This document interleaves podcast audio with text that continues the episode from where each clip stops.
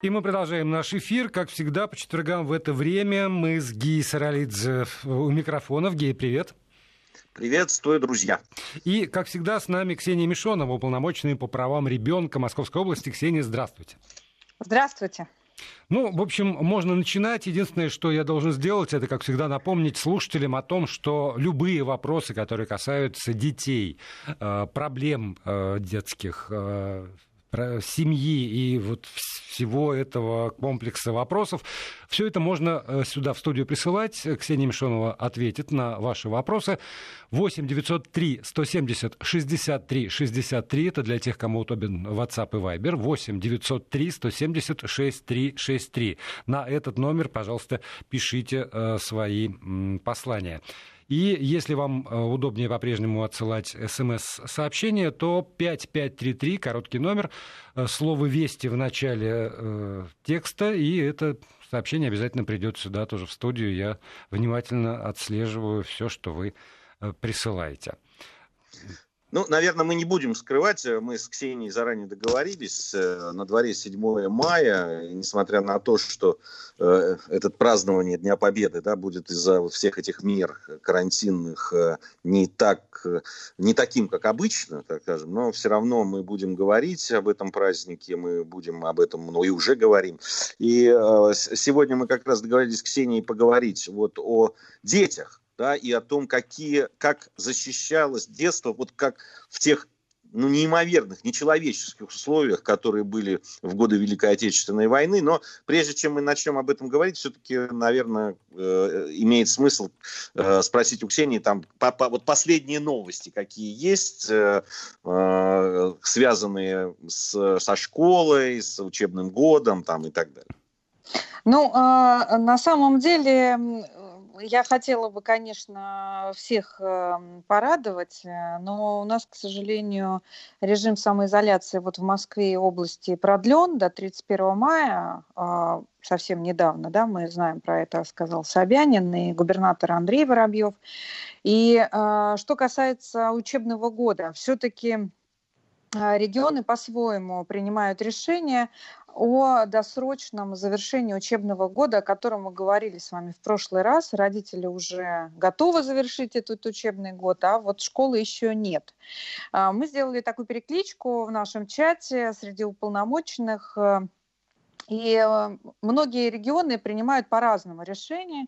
Например, э, в Коме будут первоклассники до 4 класса учиться до 22 мая, для пятых-одиннадцатых а, классов это последний день 29 или 30 мая.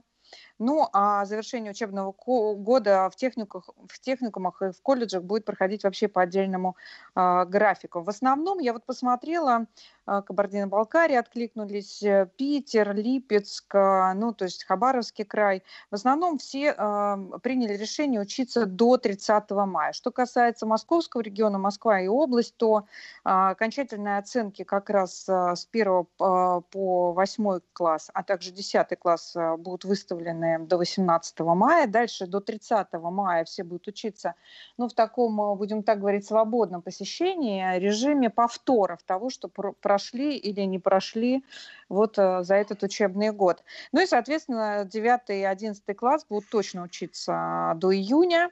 И э, будем надеяться, что все-таки даты ЕГЭ не сдвинутся. Очень бы я на это хотела рассчитывать. Но знаете, я еще э, интересные вещи узнала. Во многих э, регионах было принято решение э, возобновить очное обучение. Но, правда, это касается только малоукомплектованных школ, ну там реально, где очень мало учеников, сельские школы. Вот э, Приморский край э, тоже пошел на это. Бурятия, там несколько школ вернулись к очному обучению в старших классах. И, э, наверное, ну вот все, все исходят все-таки из своей эпидемиологической обстановки.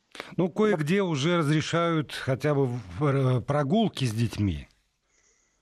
Ну, э, каждый регион идет, эм, видите, своим путем. Это беспрецедентная история, когда губернаторам а, было, были даны, будем так говорить, повышенные, расширенные полномочия, когда губернаторы сами принимают решения, собственно говоря, и несут ответственность за эти решения. Что касается конкретного региона, какой режим вводить, что ослаблять, что усиливать, э, и, и то, что касается школ. Потому что, если вы заметили, последний месяц мы только говорим про рекомендательные установки, которые дают министерство. То есть они не э, проводят это не директивой. Да, это не приказ, не директива, а именно рекомендательная, чтобы губернатор на местах, собственно говоря, власть а, на местах э, принимала решения. А, вот э, много вопросов, я, может быть, сейчас э, пропустил, э, много вопросов по поводу экзаменов для девятого, да, сейчас вместо, восьмого, девятого класса. Ну, там на самом деле уже нету практически вопросов, уже все приняли решение о том, что девятый класс ОГЭ будет сдавать только два обязательных экзамена, русский математика, а все дополнительные будут, соответственно, выставлены оценки по ну, тому, что ребенок э, за, за год получил. Вот и все. Просто решили обойтись без дополнительных э, экзаменов, сократив таким образом ОГЭ. И пока что нет изменений по этому решению. Ну и поскольку речь зашла о режиме, то и в Подмосковье уже введен масочный режим, и в Москве вводится масочный режим, в целом ряде регионов тоже пошли по этому пути. А, Все равно, так или иначе, видимо, возникают вопросы, а, собственно, а что с детьми? Там, с какого возраста ребенок должен быть в маске? Насколько строго относятся тоже там, контролирующие органы к тому, что ребенок, например, без маски? В какой маске может быть ребенок? Вот ну, а, на, на самом деле режим вводится, насколько мне сейчас известно, это сначала Подмосковье объявила об этом, сейчас Москва присоединилась. 12 мая, вводится масочный режим, насколько я понимаю, сейчас до 31 мая он будет действовать. Ну, а, я почитала тоже, посмотрела, что рекомендуют нам а, врачи, Роспотребнадзор, а, все говорят о том, что а, понятно, что Э, что во всех э, как раз приказах дети не проходят отдельной строкой, потому что для ребенка реально маску носить очень сложно. Но с другой стороны, я знаю, что специалисты все-таки призывают родителей а, масочно, если это возможно, все-таки, если ребенок будет находиться вместе с вами а, в общественном месте, в месте скопления людей, не знаю, там в метро, в автобусе, в магазине или еще где-то, то, конечно, какой-то период он должен носить маску как способ защиты. До двух лет не рекомендуют носить маску.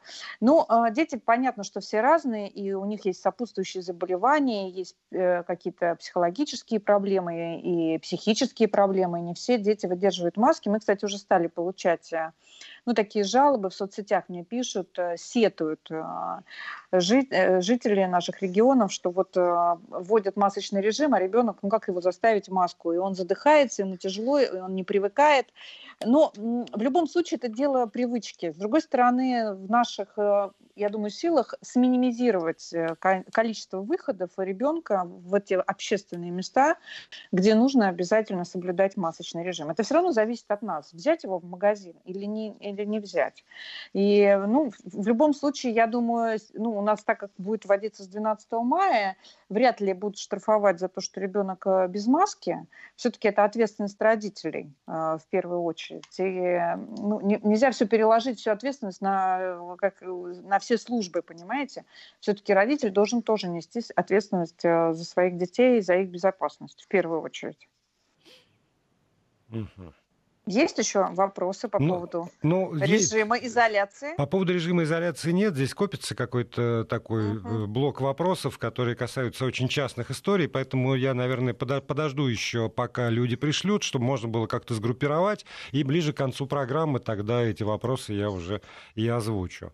А пока ну, давайте... я вообще, вы знаете, Володя, я тоже хотела напомнить, что э, просто мы реально работаем э, вместе со всеми службами, и несмотря на удаленный режим, дома, все принимают и жалобы, и просьбы, и ну, какие-то, знаете, крики о помощи, и иногда даже психологами выступаем, поэтому я просто призываю всех, кто нас сейчас слышит, у вас огромнейшая аудитория на всю страну, все уполномоченные, я в том числе, мы все на связи, пожалуйста, пишите, я есть э, там в Инстаграме, в Фейсбуке, я сама отвечаю, пишу, и мы стараемся быстро отрабатывать э, все запросы. Все, что возможно, мы делаем в режиме онлайн.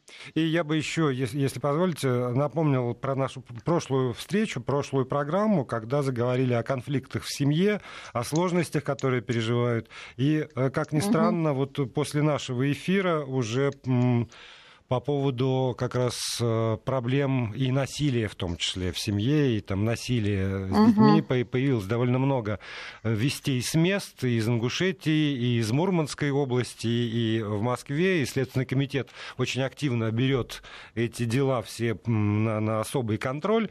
Так что ну, остается только еще еще раз обратиться к тем, кто нас э, слушает, к тем, э, кто Э, действительно там, в сложной психологической ситуации сейчас находится, подумайте, там, одумайтесь, возьмите себя в руки, потому что рядом с вами эти совершенно беззащитные, абсолютно зависимые от вас существа, ваши, ваши любимые дети. Поэтому умерьте пыл. Ну, ну вообще, э, э, к теме нашей вот сегодняшней программы, да, как раз Э, вообще в сложных ситуациях, таких кризисных ситуациях, э, я, конечно, не буду сейчас ни в коем случае проводить даже близко параллель между там, тем, что сейчас происходит, и Великой Отечественной войной, но просто я говорю о том, что в кризисах э, если оглядываться и смотреть, больше всего, конечно, больше всего достается детям. Э, они самые беззащитные, они самые зависящие от... Э, я, э, будучи там корреспондентом, когда был военным корреспондентом, и там в конце 80-х, начале 90-х оказался в горячих точках, я могу ответственно сказать, что я разное видел, вот, и вещи очень страшные и ужасные, но самое страшное, и вот в этих национальных конфликтах, войнах там, и каких-то вот этих кризисах, это, конечно, дети. Это просто то, что выносить просто невозможно. Вот, и э, вот это кто тоже, и, еще переходя к нашей теме сегодняшней нашей программы «Дети и война», конечно, вот об этом надо помнить обязательно. Ну, а, да, я э, получила, с одной стороны, конечно, э, такой колоссальный заряд, будем так говорить, эм, патриотизма, оптимизма, просто подняв архивы какие-то, и, и много почитала на этой неделе. И вообще очень интересно про детскую тему. С одной стороны, мы все знаем, что дети участвовали, дети воевали, дети награждались э, званиями Героев Советского Союза, э, очень много детей работало в тылу, но вот какие-то такие подробности, которые сейчас э, даже современного человека они невероятно ну, переворачивают сознание. Вы знаете, а, вообще два года назад в ЦИОМ проводил исследование по поводу того, сможет ли население нашей необъятной роли назвать точную дату начала Великой Отечественной войны. Так вот, из взрослых 70% тогда называли точно дату. Из подростков 18-24 40%. При этом большинство всю информацию о войне а, узнав, узнают до сих пор из художественных э, фильмов ну, о войне. И еще эм, для меня было просто открытием, что нет как таковой статистики, ну вот нет точной статистики, сколько реально погибло детей. Потому что э, потери считались вот военные, сколько погибло военных, и мирного населения. А в мирное население входили старики, женщины и дети.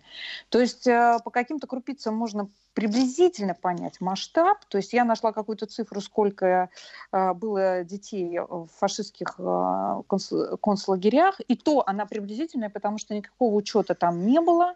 И все это было из рассказов э, либо самих узников, либо выживших э, взрослых, либо тех, у кого угоняли детей. Ну, в общем, удивительная история. Статистики как раз очень мало. Еще, а, ну, я не знаю, вы-то, ребята старшего поколения, вы-то помните имена, ну, хотя бы кого-то из героев детей? Ну, вот детей героев Советского Союза. Мы, мы проходили это в школе. Володя, Гия. Не помните, наверное. Ну, не, не помните, не, ну... точно. Я вам сейчас скажу. Леня Голиков, Марат Козей, Валя Котик, Зина Портнова.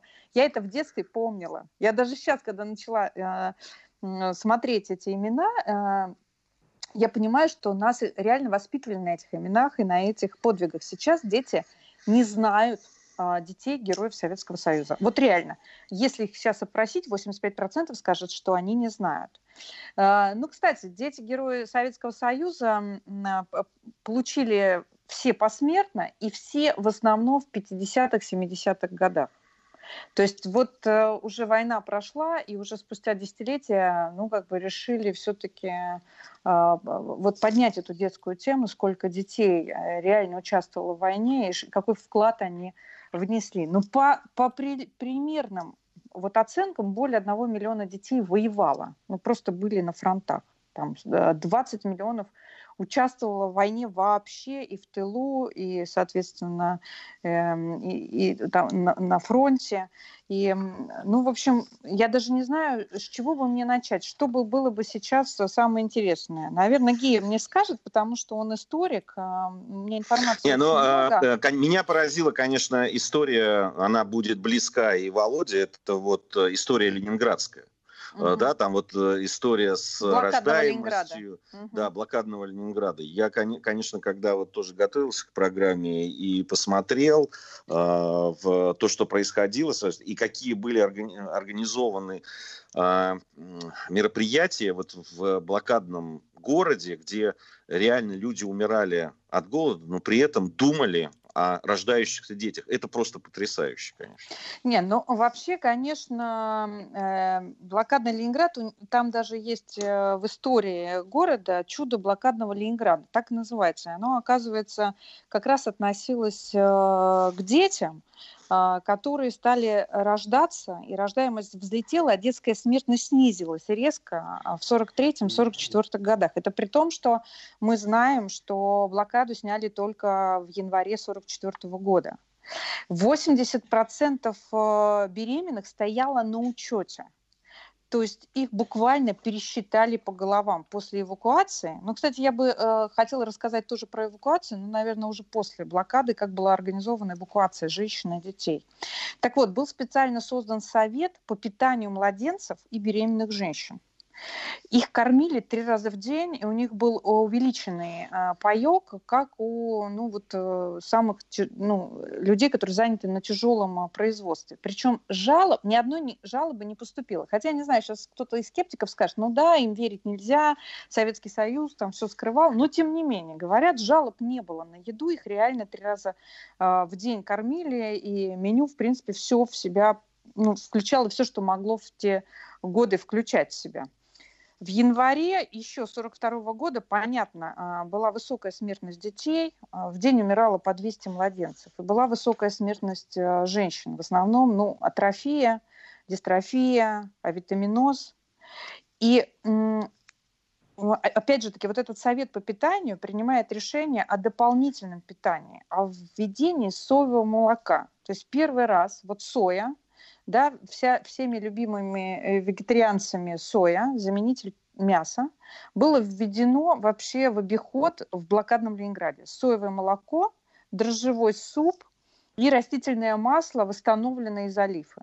То есть вот реально относились э, к беременным женщинам, ну, я, я даже не знаю, по советским меркам очень трогательно. Добавляли сухофрукты, а, добавляли дополнительное сгущенное молоко, сахар, то есть постоянно вводили в паек беременной женщины какие-то дополнительные продукты. И вот что удивительно по поводу чуда блокадного Ленинграда. 43-44 год. Вы знаете, а, прочитала целый научный труд, что же там случилось? Что рождаемость увеличилась в два раза, а детская смертность и смертность женщин уменьшилась в два раза. Выясняется, что это исключительно психосоматический фактор. Представляете? Снижение нервного напряжения. Просто положительные эмоции женщин в ожидании снятия блокады.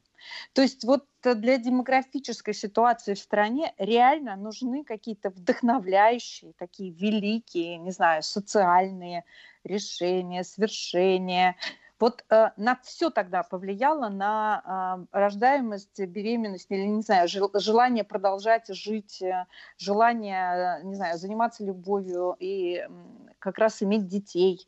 Тогда была, значит, понятно, был освобожден Сталинград, потом а, было прорвано кольцо, ну и в конце концов женщины, вдохновленные тем, что скоро, совсем скоро снимут э, блокаду города, вот пошли на такие прекрасные вещи, рожали детей, а дети, несмотря ни на что, отказывались Представляете, ребят? Ну, в общем, это реально блокадное чудо.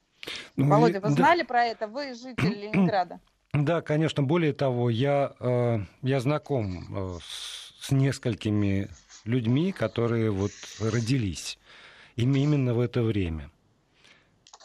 И ну, мне сложно всегда, очень сложно говорить на эту тему, но должен сказать, что, во всяком случае, те люди, с которыми я знаком, это вот э, правда чудо. Это чудо, что они родились, чудо, что они выжили, и они, э, как бы это точнее, не, они очень ответственно относились к своей жизни. Они тоже понимали, что им чудесным образом эта жизнь подарена. И, в общем, из тех, опять же, повторюсь, из тех, кого я знаю, это люди, которые э, стали, ну, каким-то для меня, например, образцами человечности или образцами профессионализма или, или того и другого вместе.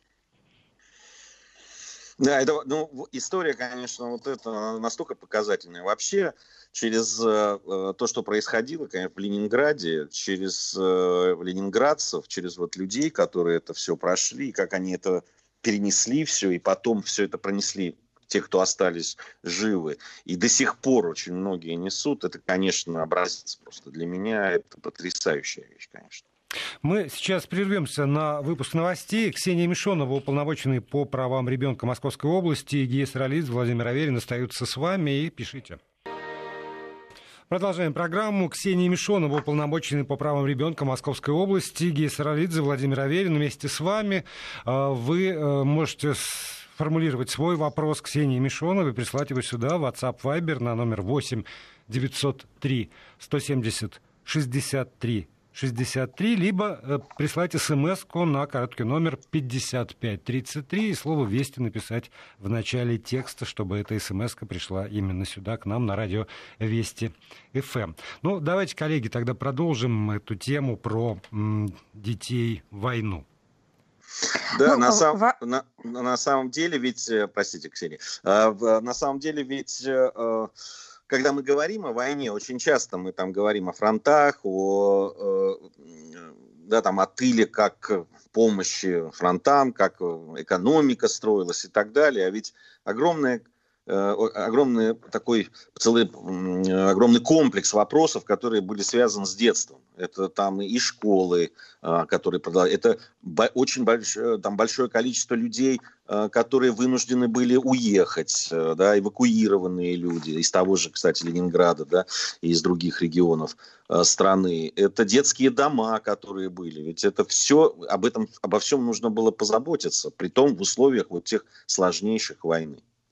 Ну, вообще, да, был э, создан э, специальный комитет по эвакуации, работали быстро и четко. Вот э, понятно, что первые э, зоны, откуда эвакуировали гражданское население, в том числе детей, это были фронтовые зоны. Но э, там, где уже, будем так сказать, шла война. Вот из Белоруссии за две недели было эвакуировано, просто оцените масштабы, 14 тысяч детей. Из Ленинграда 400 тысяч детей за первый месяц. Из Москвы 200 тысяч за первые 10 дней войны. За первый месяц было эвакуировано 976 детских домов. Но это почти где-то 108 тысяч детей а, кстати, понятно, что, ну, тоже, опять же таки, по предварительной такой статистике, она не уточненная, но она есть, по крайней мере, эта цифра называется, 1 миллион детей потеряли своих родителей во время войны, и уже в 1942 году был э, создан э, было постановление как раз выпущено об устройстве детей, которые остались без родителей. И стали, понятно, организовывать детские дома, э, детские комнаты. Понятно, что боролись с беспризорниками. Очень сложно давалось, потому что масштаб бедствия был огромный. Э, некуда было детей помещать. Их часто отпускали даже за подписку о, о, о невыезде, будем так говорить, детям давали такую подписку, что они подписывали, что они никуда не уедут, будут оставаться в городе.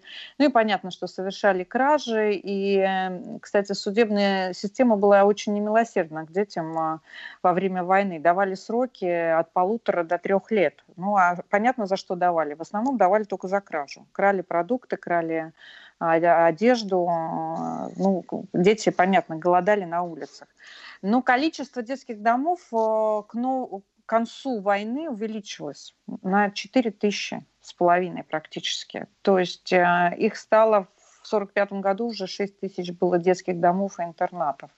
Для сравнения, просто чтобы вы понимали масштабы, сейчас у нас в стране 1314 детских домов, в которых воспитывается 43 где-то с половиной тысячи детей. Ну и вот эта эвакуация, которая проходила, понятно, что э, во-первых, были закрыты большинство школ, многие переоборудовались э, под госпитали, более 6 тысяч школ было закрыто, и, конечно же, количество детей увеличилось, вот самих учащихся увеличилось из эвакуированных детей. И школы работали в 4 смены. Некоторые школы работали в 4 смены. Учебников не хватало, тетради не хватало. Я почитала воспоминания, там многие говорят, что учились вообще по одному учебнику. И вот эта вся программа всеобуча, которая была а, в Советском Союзе принята, это вот семилетка обязательная, понятно, что во время войны она сузилась и все обуч стал первые четыре класса, потому что с пятого класса дети шли работать на заводы, в колхозах дети с 9 лет уже работали, на заводах это 12-14 э, часов рабочих. Э, посмотрела, опять же таки, что касается статистики, всего детей погибло по разным причинам, от голода, от бомбежек, э, около 4 миллионов детей. Но опять же таки говорю, что статистика приблизительная, думаю, что их было гораздо больше. Ну, а, еще меня, знаете, что поразило? А, детские садики. Оказывается, функционировали детские садики во время войны. Ну а как Причем... иначе, если родители должны были... Один родитель на фронте, а второй родитель по 12-14 да. часов должен работать, конечно. Да, при этом садики открывались, и вот в Москве работали в бомбоубежищах детские садики, и к концу 1942 года открылось новых 258 садиков. В 1941 году, ну просто для сравнения, было 14,5 тысяч садиков вообще, ну мы берем Советский Союз, а в 1945 уже 25 тысяч детских садов. Ну то есть э, реально ну, тема детства существовала, и об этом э, думали и заботились. Вообще вся эвакуация была, конечно, направлена на сохранение детского населения, а значит и будущего страны. И это вот в документах это очень э, прослеживается, потому что, с одной стороны, выпускается постановление, ну, которое касается военного времени, эвакуация стратегических заводов, э, там, э, налаживание какого-то производства, и параллельно тут же выпускается постановление о мирном населении. Но вот у меня такое сложилось впечатление после всей, знаете, как домашней работы по этой теме. Я э, вот по поводу школ, Ксения говорила, я э, помню, это есть и в воспоминаниях многих э, людей, которые пишут о том времени, и, собственно, даже я ну, сам разговаривал с людьми, которые в то время учились в школах. А, ведь помимо того, что учили, во многих школах, ну, я не знаю, насколько это было везде, но вот то, что пишут и рассказывают, в этих школах еще и кормили обязательно да, там э, это там, ну, что-то похожее на чай, там кипяток, не важно. Да-да-да, кипяток. Угу. Да, и там хлеб, как, как, вот какие, какая-то там каша могла быть, если и так далее. И иногда вот для детей это было такое очень серьезное мотивация для того, чтобы быть в школе, потому что, ну, так рассказывали люди, потому что знали, что вот это будет э, что-то вроде чая, там, какой-то как, какой-то хлеб, там, или что-то еще съедобное. И в те голодное время, конечно, это было очень важно. Но вот находились какие средства, и, э, а главное, об этом думали, о том, что детей надо кормить, что это тяжело. Вот э, это очень такие моменты в рассказах людей, которые рассказывают об этом времени, это очень трогательно. Знаете, вот а, удивительные какие-то параллели приходят, потому что я, наверное, ну, больше недели точно нахожусь под каким-то очень сильным впечатлением от обращения генерального секретаря Организации Объединенных Наций к правительствам стран разных в период пандемии. И там как раз вопрос о детях. Прежде всего, там поднимается много всяких аспектов. И вакцинация, и э, там, насилие. Но одна, вот, э, э, одна цифра меня совершенно потрясла. Оказывается, сегодня в мире 310 миллионов, заметьте, детей.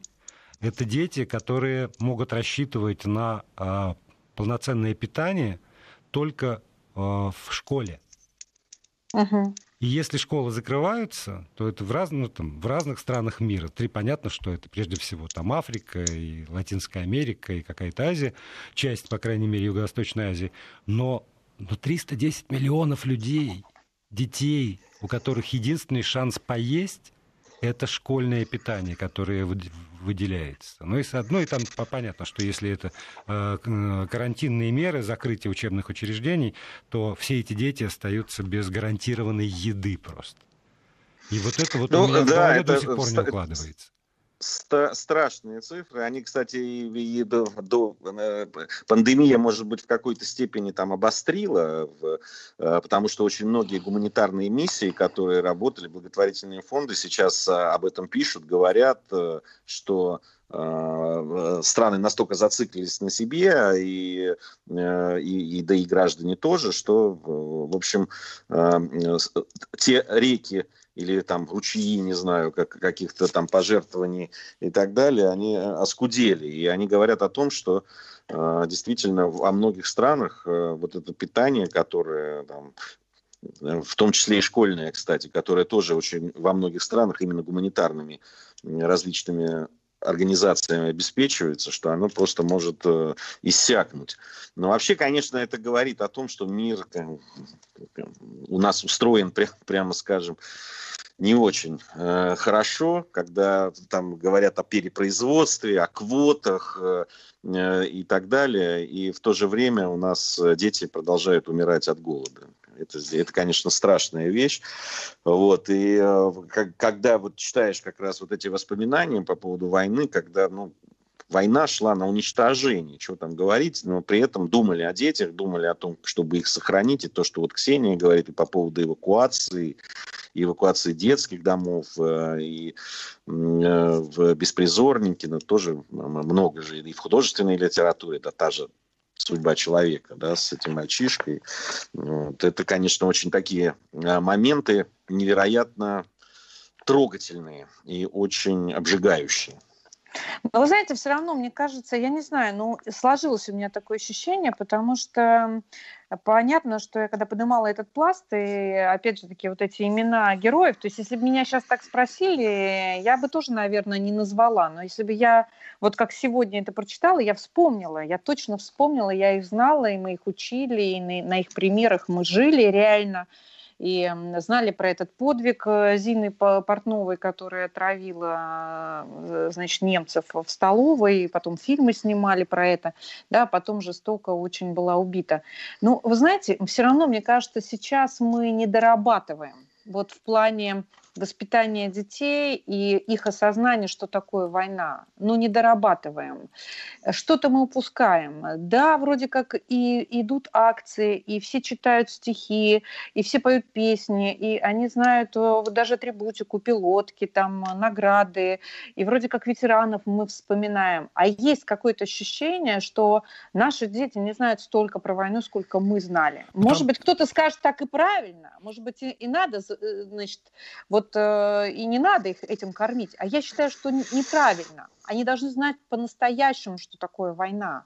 И понимаете, это отношение э, ведь у всех людей, а я, я знаю, э, Володя не даст соврать, у всех людей, особенно из Ленинграда, даже если их давние родственники э, прошли войну э, и блокаду, и даже если эти дети вообще не знают, что такое блокада, но в, в Ленинграде невозможно увидеть, э, что кто-то выбрасывает еду. Ну вот просто это невозможно. Ой, Ксения, уже, уже возможно, к сожалению. Уже, к сожалению, возможно. И тут я соглашусь, потому что... Э... Ну, вот тоже, не, не, не в первый раз про это говорю, и прошу прощения, если буду повторяться, но мы мало говорим про ужас войны. Мы мало говорим про то, что война — это бесконечное всеобщее страдание, и ничего практически кроме страдания война не, и нес... горе, да. и горе не да. несет. А вот все, что касается пилоток, вот этих вот полевых кухонь, которые выкатывают, да, это... Э, это, это там, наверное, может быть. Но это не должно заслонять это, вот это, этого страшного содержания. И если сейчас, опять же, да меня за какие-то параллели, которые провожу, если сейчас по поводу пандемии коронавируса, в общем, никто не стесняется пугать людей этим, Правда, пугать, потому что это страшно. Это, это могут э, там, заболеть и умереть ваши, ваши близкие родственники. И вас чаша сия может коснуться. И, в общем, никакое правительство, никакой там СМИ не стесняется говорить об опасностях и ужасах этой пандемии. То почему-то по поводу Великой Отечественной войны мы как бы стыдливо практически всегда умалчиваем. И когда же, когда называются вот эти вот э, там миллионные потери, то э, мы, мы же тоже там взрослые люди, мы понимаем, что э, магия э, больших цифр, она существует умозрительно. И мы почти не говорим э, о тех вещах, о каких, ну, там, не знаю, Элем Климов сказал «выйди и смотри», например. Вот как, чтобы до позвоночника, чтобы было понятно, насколько это ужасный ужас. И ужаснее ничего не бывает. И никакие, Нет, здесь... можем повторить, не работают, потому что повторить можно только одно – защитить. Защитить свою землю. Но, Здесь, но, мне но кажется, война это, это, это крайний это как способ. две стороны одной медали. Здесь э, надо с одной стороны, это великая победа и праздник э, великий э, победы, безусловно, и это праздник. Но надо, конечно, рядом с этим должно стоять, какой ценой она досталась. И, и что она принесло э, э, людям. Понимаешь, как, когда мы с нашими э, там Э, коллегами, э, с теми же журналистами, вот я, особенно с немецкими у меня это случается, когда мы говорим о Великой Отечественной войне, для них это Вторая мировая война, э, все разговоры, они же там сводятся. Ну, это было давно уже, надо как-то по-другому на это посмотреть там и так далее.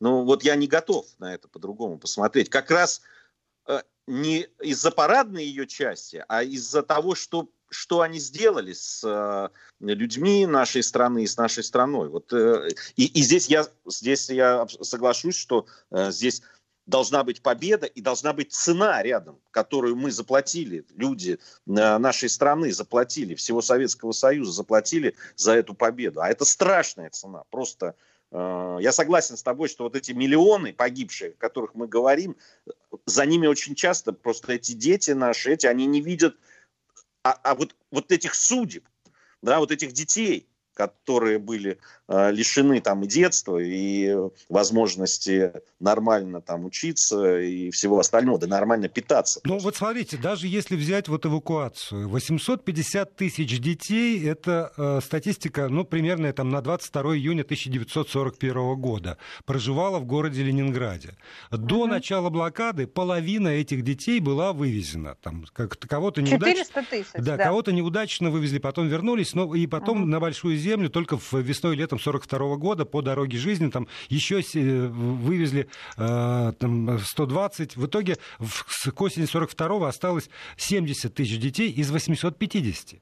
Это значит, что э, там 700, сейчас, там, не знаю, собьюсь, 780 тысяч детей были оторваны от своих родителей. Даже если мы примем, что все они эвакуировалось, что на каждого нашелся кусок хлеба.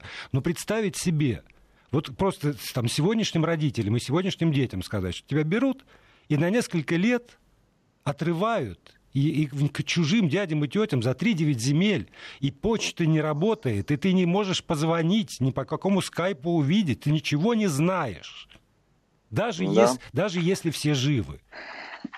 Ну, э, вообще, на самом деле, я говорю, что нам нужна какая-то, видимо, другая программа, и нам нужно а, делать апгрейд этой программы по поводу войны, победы.